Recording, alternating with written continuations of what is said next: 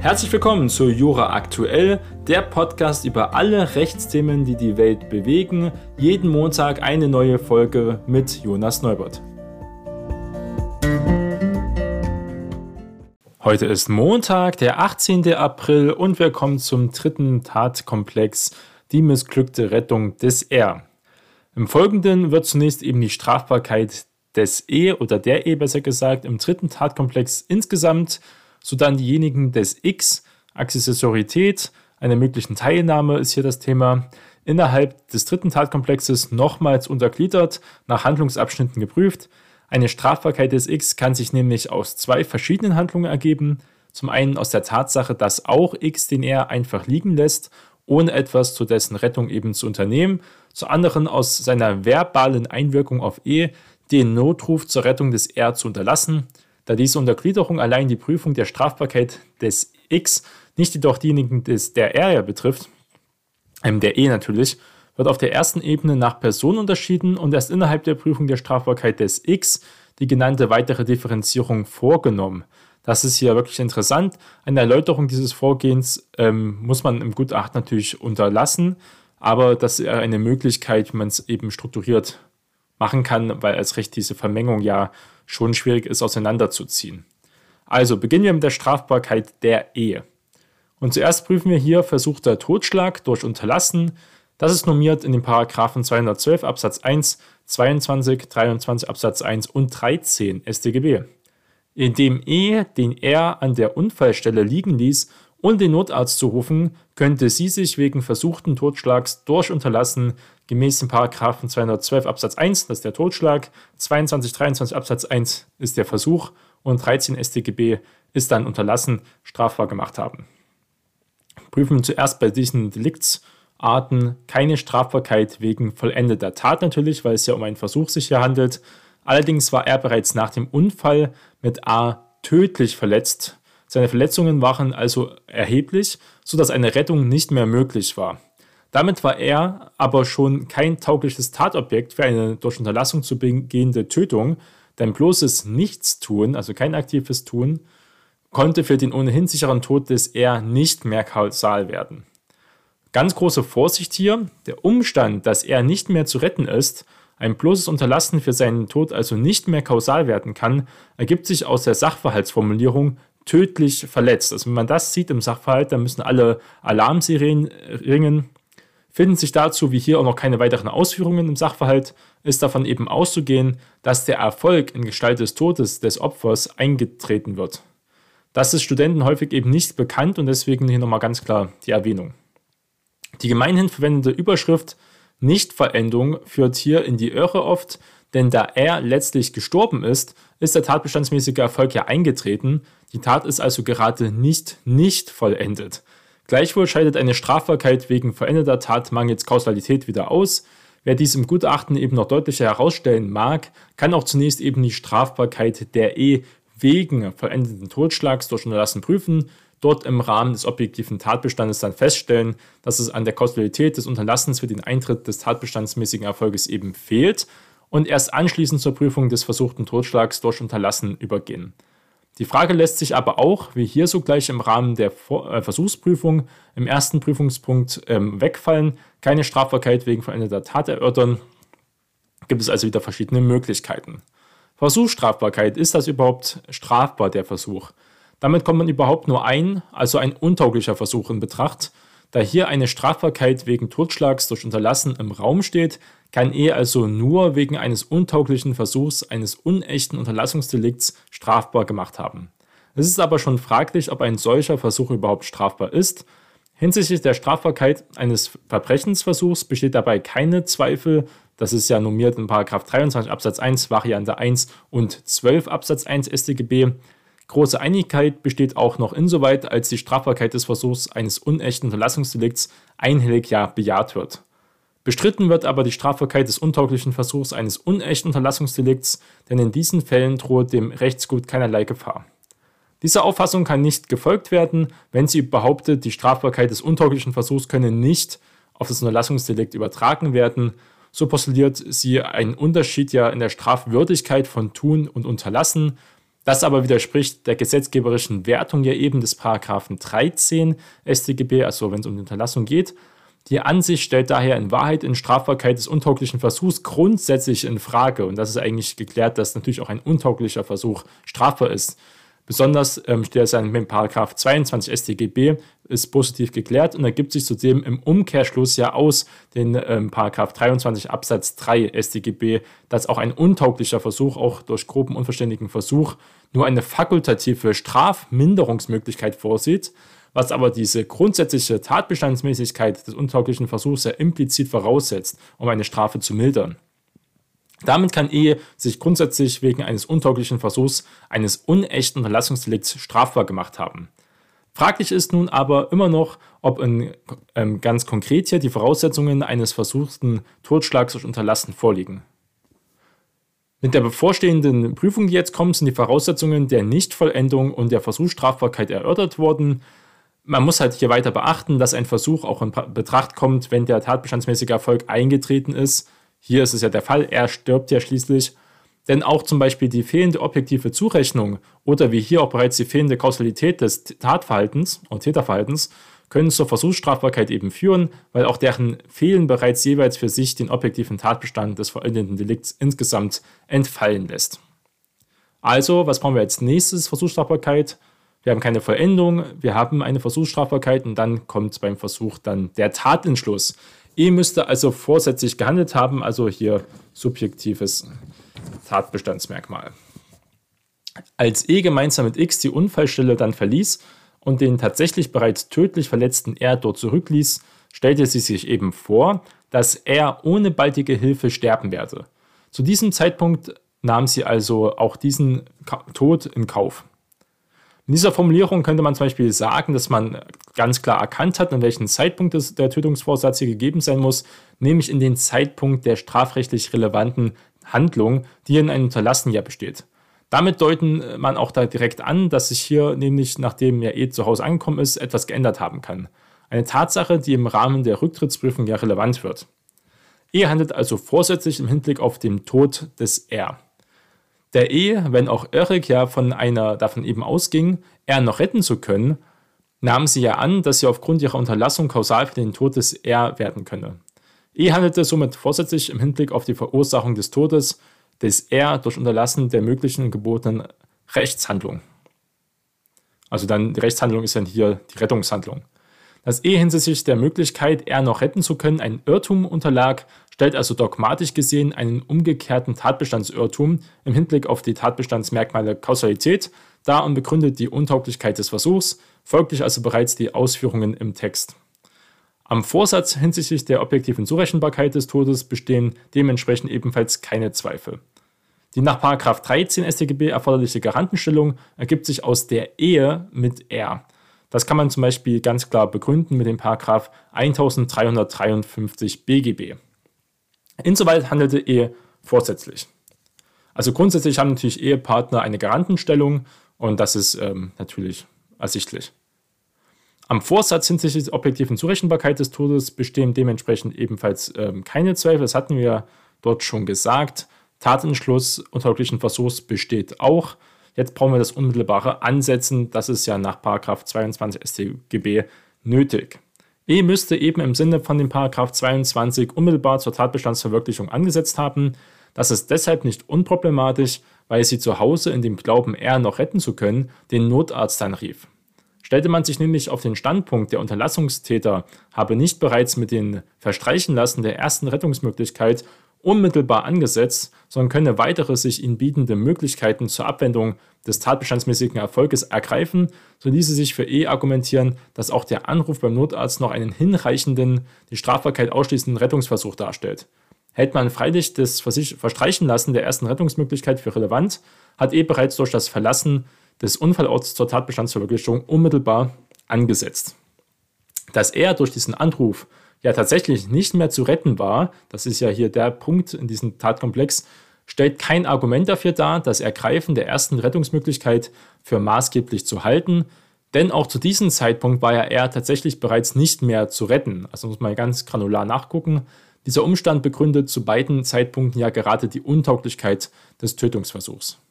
Die Frage, wann der Versuch des Unterlassungsdelikts beginnt, ist nun tatsächlich sehr umstritten. Die Theorie des letztmöglichen Eingriffs vertritt die Ansicht, dass der Täter erst dann unmittelbar zur Tatbegehung angesetzt habe, wenn er die nach seiner Vorstellung letztmögliche Rettungschance ungenutzt verstreichen lässt. Danach hat E noch nicht unmittelbar zur Tatbestandsverwirklichung angesetzt, da sie nach ihrer Vorstellung er durch den Anruf noch retten, hätte retten können. Nach der Theorie des erstmöglichen Eingriffs liegt ein unmittelbares Ansetzen aber schon zur Tatbegehung bereits in dem Zeitpunkt vor, in dem die Handlungspflicht entstanden ist und dann auch der Täter dieser unverzüglich hätte nachkommen müssen. Nach dieser Ansicht hat er eh bereits dadurch zur Tatbestandsverwirklichung im Sinne des Paragraphen 22 unmittelbar angesetzt, dass sie an der Unfallstelle den Notarzt nicht sofort gerufen hat. Die herrschende Meinung differenziert hier, so soll der Versuch des Unterlassungsdelikts entweder dann beginnen, wenn das Opfer nach der Vorstellung des Garanten durch eine weitere Verzögerung der Rettungshandlung in unmittelbare Gefahr gebracht wird oder aber der Täter durch seine Unterlassung den Kausalverlauf aus der Hand gibt. Nach dieser Auffassung hat E zu dem Zeitpunkt unmittelbar angesetzt, in dem sie die Unfallstelle verlassen hat. Da die Lebensgefahr für R sich nach Vorstellung der E gesteigert und sie das weitere Geschehen mit dem Verlassen des Unfallstelle aus der Hand gegeben hat. An dieser Stelle spielt der Anruf beim Notarzt eben noch keine Rolle, da E zum Zeitpunkt des Verlassens der Unfallstelle dem Geschehen zunächst seinen Lauf gelassen hat. Das spätere Eingreifen dieser Rettungsmaßnahmen ist erst für die Frage des Rücktritts für Bedeutung. Der Theorie der Letz des letztmöglichen Eingriffs kann nicht gefolgt werden, so wird zum einen das Opfer einer erheblichen Gefahr ja auch ausgesetzt, wenn der Täter bis zum letztmöglichen Rettungszeitpunkt straflos abwarten können soll auch das Rechtsgut des Lebens soll nicht nur vor endgültiger Verletzung, sondern bereits auch vor erfolgsnaher Gefährdung geschützt werden. Käme es für die Frage des Versuchsbeginns tatsächlich erst auf das Verstreichen lassen der letzten Abwendungsmöglichkeit an, gäbe es zudem im Unterlassungsbereich keine Rücktrittsmöglichkeit mehr. Denn dann fielen ja Versuchsbeginn und Erfolgseintritt zusammen, das aber widerspricht ja schon dem Gesetz und ist damit ja auch folgenrichtig abzulehnen. Da die Theorie des erstmöglichen Eingriffs und ja auch die herrschende Ansicht zum selben Ergebnis kommen, kann eine Entscheidung zwischen ihnen dann unterbleiben, muss man also nicht weiter argumentieren. Führt nur eine von mehreren Auffassungen ja zu dem von dem favorisierten Ergebnis, was man hier ähm, vertreten möchte, muss man einfach nur die eine Ansicht halt eben ablehnen. Die Erfahrung zeigt, dass die Zeitprobleme vieler Studenten bei der Erstellung eines strafrechtlichen Gutachtens insbesondere daher rühren, dass überflüssige Ausführungen gemacht werden, teilweise wirklich ähm, Sachen, die ganz klar sind. Oft Kaufverträge sind so oft Beispiele, die viel zu detailliert abgehandelt werden. Mit der Ablehnung der ersten Ansicht steht im Ergebnis fest, alles andere interessiert dann nicht mehr. E hat durch das Verlassen der Unfallstelle unmittelbar zur Tatbestandsverwirklichung angesetzt. Rechtswidrigkeit und Schuld. E handelte rechtswidrig und auch schuldhaft. Wie hier in dem Fall ist es ja so, dass zwei an sich auf unterschiedliche Stufen des Verbrecheraufbaus zu prüfende Voraussetzungen unproblematisch gegeben sind, so können diese selbstverständlich auch in einem Gliederungspunkt zusammengefasst werden. Insbesondere erkannte E aufgrund einer Parallelwertung in der Laiensphäre auch, dass die aus dem tatsächlichen Umstand Ehe resultierende tatsächliche Garantenstellung eine rechtliche Garantenpflicht ja begründet, die als Schutzpflicht auch Rettungsbemühungen umfasst. War ihr aber die aus ihrer Garantenpflicht folgende Pflicht zur Rettung ihres Ehemanns bekannt, liegt auch insoweit wie schon hinsichtlich der Garantenstellung kein Irrtum vor. Ein die Schuld ausschließender Verbotsirrtum kommt also hier wirklich nicht in Betracht. Daran ändert auch der Umstand eben nichts, dass die Ehe der Ehe mit er offenbar bereits seit geraumer Zeit nicht mehr glücklich ist. Er hatte ja einen Geliebten. X spricht von der lang ersehnten Chance, er loszuwerden, also wahrscheinlich von beiden auch ein teilweise gewünschter Zustand. Zwar ist durchaus fraglich und entsprechend umstritten, ab welchem Zeitpunkt die gegenseitige Schutzverpflichtung von Ehegatten endet. Die Tatsache allein, dass einer der Ehegatten, hier in dem Fall die Ehe, eine außereheliche Liebensverhältnis pflegt, genügt aber dafür nicht. Dafür aber, dass Ehe davon ausging, er als Ehemann habe nichts mehr zu Recht auf den Beistand der Ehe in der Not hoffen dürfen, gibt der Sachverhalt aber nichts her. Eine andere Ansicht ist hier ähm, wirklich gut vertretbar. Klausurtaktisch ist es freilich ein bisschen überzeugender, einen Irrtum der Ehe abzulehnen, um im Folgen das im Sachverhalt erkennbar angelegte Problem des Rücktritts eben prüfen zu können. Und dazu kommen wir jetzt auch zum strafbefreienden Rücktritt und der ist ja in Paragraph 24 StGB normiert. E könnte gemäß Paragraph 24 Absatz 2 Satz 2 StGB strafbefreien vom versuchten Totschlag durch Unterlassen zurückgetreten sein. Der Paragraph 24 Absatz 2 StGB ist nicht bereits deshalb einschlägig, weil mehrere Personen am Tatort anwesend sind. Maßgeblich ist nach dem Paragraph 24 Absatz 2 StGB vielmehr, dass man an der Tat mehrere beteiligt sind. Die Beteiligungslehre auf dem Gebiet der Unterlassungsdelikte ist hoch umstritten. So ist auch grundsätzlich denkbar, dass alle pflichtwidrig untätigen Garanten als unabhängige Täter einzuordnen sind. In diesem Falle könnte auch 24 Absatz 1 StGB Anwendung wiederfinden. Zwar ist es hier einschlägigen Fallkonstellationen auch zulässig, um offen zu lassen, ob 24 Absatz 1 oder Absatz 2 anwendbar ist, weil insoweit die Rücktrittsvoraussetzungen bei beiden Fällen identisch sind. Allerdings muss dann auch wieder die Gliederung ähm, ganz klar nachgedacht werden, wie man es gliedern möchte, wenn man so ansetzt.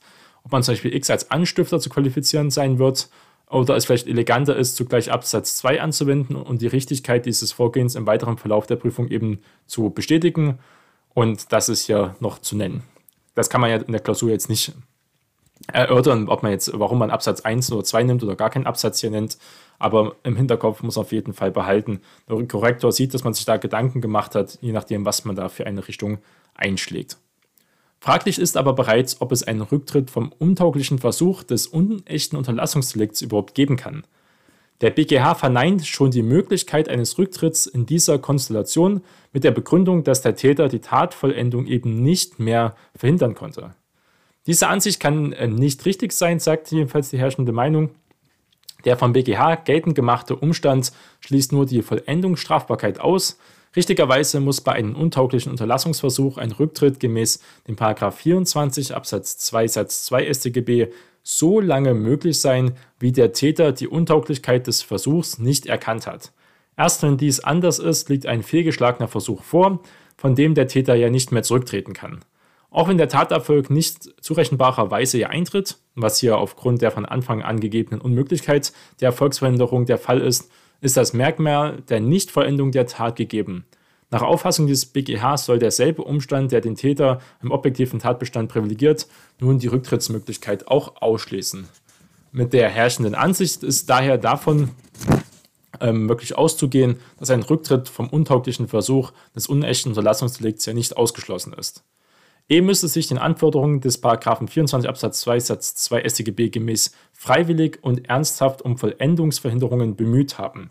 Um Erfolgsverhinderungen bemüht hat der Täter sich, wenn die Handlung nach seiner Vorstellung geeignet ist, die Vollendung abzuwenden. E ging, wenn auch irrig, davon aus, mit dem Anruf des Notarztes das Leben des R noch retten zu können. Damit hat sie eine nach ihrer Vorstellung zur Erfolgsverhinderung geeignete Maßnahme eben ergriffen. E hat sich auch freiwillig und insbesondere ernsthaft bemüht, da sie zum einen noch an der Verendbarkeit der Tötungsversuchs glaubte, zum anderen mit dem Anruf alles getan hat, was nach ihrer Überzeugung zur Erfolgsabwendung ja auch erforderlich war. Damit ist E gemäß 24 Absatz 2 Satz 2 StGB vom versuchten Totschlag durch Unterlassen straffreien zurückgetreten. Ergebnis: E ist nicht wegen versuchten Totschlags durch Unterlassen gemäß 212 Absatz 1, 22, 23 Absatz 1 und 13 strafbar aber vielleicht durch unterlassene Hilfeleistung, normiert in dem Paragraph 323c StGB, dem E den R verletzt am Unfallort ja zurückließ, könnte sie sich wegen unterlassener Hilfeleistung gemäß 323c strafbar gemacht haben. Hierzu müsste E bei einem Unglücksfall nicht Hilfe geleistet haben, obwohl dies eben erforderlich und ihr nach den Umständen auch zuzumutbar war. Objektiver Tatbestand. Ein Unglücksfall, das heißt ein plötzlich eintretendes Ereignis, das erhebliche Gefahren für Menschen oder Sachen hervorruft oder hervorzurufen droht, liegt sowohl nach ex post wie auch nach ex ante Betrachtungsweise auf jeden Fall vor. Er war durch den Unfall verletzt, sein Tod drohte zum Zeitpunkt der Tatbegehung noch einzutreten. Die Tatsache, dass eine Rettungsmöglichkeit nicht bestand, ändert am Vorliegen des Unglücksfalls eben nichts. Tathandlung ist hier das Unterlassen der Hilfeleistung in einer solchen Lage, obwohl dies erforderlich und zumutbar gewesen wäre. Hilfe leisten ist eine Handlung, die für die Abwehr weiterer Schäden eben gerichtet ist. E hat er ja keine Hilfe geleistet. Die Hilfeleistung muss erforderlich sein. Die Erforderlichkeit könnte freilich schon deshalb ausgeschlossen sein, weil der Tod des Verletzten zu dem Zeitpunkt, zu dem E den Unfallort erreichte, schon nicht mehr abgewendet werden konnte. So wird die Beurteilung der Erforderlichkeit zum Teil im Wege einer Ex-ante, zum Teil im Wege einer Ex-post-Betrachtung vorgenommen. Unter Zugrundelegung eine Ex-ante-Betrachtung, die objektiviert aus der Sicht eines vernünftigen Bürgers in Situation des Täters ja urteilt, also zu Teil wird also Paragraph 323 CStGB dabei als unechtes Unter, ähm, ja, Unternehmensdelikt, kann man sagen, verstanden. Ist das Herbeirufen eines Notarztes erforderlich gewesen? Das ist ja hier dann die Frage. Denn dafür, dass ein vernünftiger objektiver Dritter erkannt hätte, dass ja er bereits unrettbar verloren war, ist eben nicht äh, ersichtlich. Zum anderen Ergebnis gelangt man mittels einer Ex-Post-Betrachtungsweise, also dann im Nachhinein, da er tatsächlich nicht mehr zu retten war, war auch das Herbeirufen eines Arztes eben nicht mehr erforderlich. Für die Ex-ante-Sicht spricht jedoch, dass nur sie einen optimalen Rechtsgüterschutz gewährleistet. Die Hilfeleistung war daher erforderlich. Die Hilfeleistung war eh übrigens auch zumutbar und er handelte vorsätzlich, also subjektiver Tatbestand ist auch erfüllt. Er handelte auch rechtswidrig und schuldhaft. Zur Zusammenfassung dieser beiden Punkte, also Rechtsfähigkeit und Schuld, ähm, das ist ein Vorgehen, das freilich nur ganz stilistischer Natur ist und nicht zwingend ist. Aus eben diesem Grund werden auch nur Prüfungspunkte Rechtswidrigkeit und Schuld zusammengefasst, die gleichsam ja unproblematisch zum Beispiel sind. Subjektiven Tatbestand sollte man immer separat aufgeführt werden. Man kann hier noch konsequenter sein und selbstverständlich auch alle drei Punkte unter einer gemeinsamen Überschrift, subjektiver Tatbestand, Rechtswidrigkeit und Schuld zusammenfassen. Dann wäre das möglich, aber ich würde das trennen ähm, weil man das auch oft so in der Klausurenlehre tut. Dann kann man noch gucken, was sieht es aus mit tätige Reue. Das ist vielleicht noch ein interessanter Punkt in dieser Fallkonstellation. Möglicherweise ist eh aufgrund ihres Nachtatverhaltens Anruf des Notarztes straflos. In Betracht kommt tätige Reue. Allerdings enthält der Paragraph 323 CSGB selbst keine eigenständige Regelung eines solchen Rücktritts vom vollendeten Delikt. Fraglich ist, ob eine zugunsten des Täters wirkende und damit nicht gegen Artikel 103 Absatz 2 Grundgesetz verstoßende, also grundsätzlich zulässige und analoge Anwendung der Grundsätze der tätigen Reue, obwohl nur bei bestimmten Delikten des besonderen Teils vorgesehen, möglich ist. Dies wird zum Teil befürwortet, da die Veränderungsstrafbarkeit in den Paragraphen 323 CStGB im Vergleich zu den gesetzlichen geregelten Fällen der tätigen Reue ähnlich weit vorgelagert ist. Eine analoge Anwendung und die damit einhergehende Konsequenz der Straflosigkeit der Ehe sind jedoch mit der herrschenden Meinung abzulehnen. Der Gesetzgeber hat die tätige Reue als kriminalpolitischen Gründen bewusst nur bei ganz bestimmten Delikten abschließend vorgesehen. Damit kommt eben eine Strafbefreiung aufgrund tätiger Reue nicht in Betracht. Wie sieht es mit Konkurrenzlehre aus? Grundsätzlich ist 300 23 CStGB den im Versuch stecken gebliebenen unechten Unterlassungsdelikt, hier, was wir zuerst geprüft haben, 212 Absatz 1, 22, 23 Absatz 1 und 13 StGB gegenüber subsidiär, soweit der nach beiden Delikten abzuwendenden Unrechtserfolg identisch ist.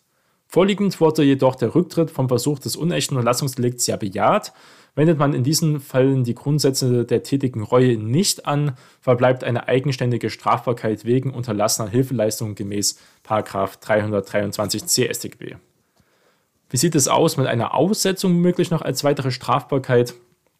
Eine Strafbarkeit wegen Aussetzung gemäß 221 Absatz 1 Nummer 2 StGB, weil Ehe ja ihren Ehemann eher am Unfallort zurückließ, kommt nicht in Betracht. Durch sich im Stich lassen ist eine konkrete Gefahr für den bereits tödlich Verletzten eher nicht begründet worden.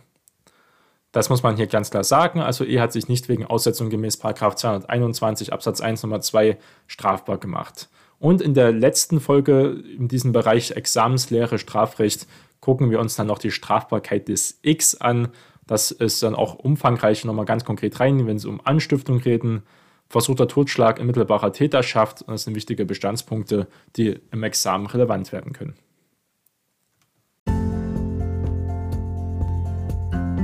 Das war Jura aktuell. Vielen Dank fürs Zuhören und wir hören uns bald wieder.